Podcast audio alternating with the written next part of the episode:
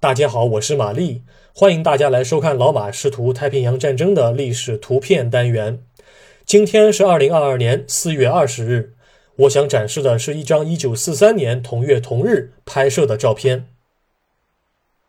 一九四三年四月二十日，美国陆军航空队的解放者轰炸机投放的航弹命中了瑙鲁岛的多个目标。瑙鲁是南太平洋的一个小岛。位于所罗门群岛东北一千三百公里处，全岛面积仅为二十一点三平方千米，但它却是重要的磷酸盐产地。该岛由磷石组成，可以进行露天采矿。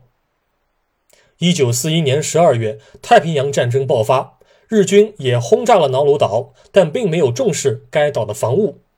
直到一九四二年八月，美军登陆瓜达尔卡纳尔岛，同时美国海军陆战队的突袭者部队袭击了马金环礁，日军这才把瑙鲁的防御建设提上日程。在美国陆军航空兵轰炸前，日军已经将早前的一个中队的兵力扩充至数千人。岛上建有两个小型机场，还有大量的朝鲜劳工。日方还将一千两百余名瑙鲁原住民押送到楚克环礁，帮助日军建设海军堡垒。一九四三年二月，瓜达尔卡纳尔岛战役，美军取得胜利。同时，美国陆军航空兵的解放者轰炸机开始进驻亨德森机场。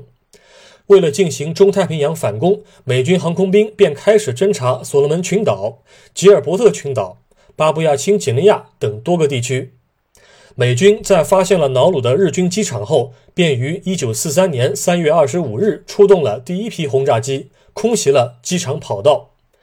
一个月后的4月20日，美国陆军航空兵第307轰炸机大队就出动了22架 B-24D 轰炸机，在一大早就从夫纳夫提机场跑道起飞，挂载着航弹朝瑙鲁岛奔袭而去。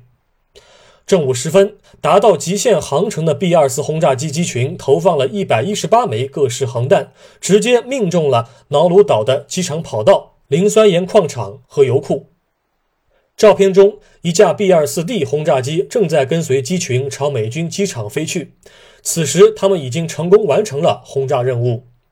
照片中部除了有一大团云彩干扰视线外，其余空域的能见度非常高。岛屿上浓烟滚滚。油库起火燃烧，但海水却非常澄澈，能够完全反射浓烟的轮廓。美军在轰炸瑙鲁后，并没有管它，而是切断补给，让它自生自灭。本照是美国陆军航空队的官方照片，现在收录于美国国家档案馆中。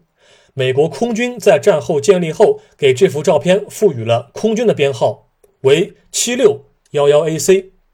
而完整的档案编号为三四二杠 FH 杠三 A 四三三九五杠七六幺幺 AC。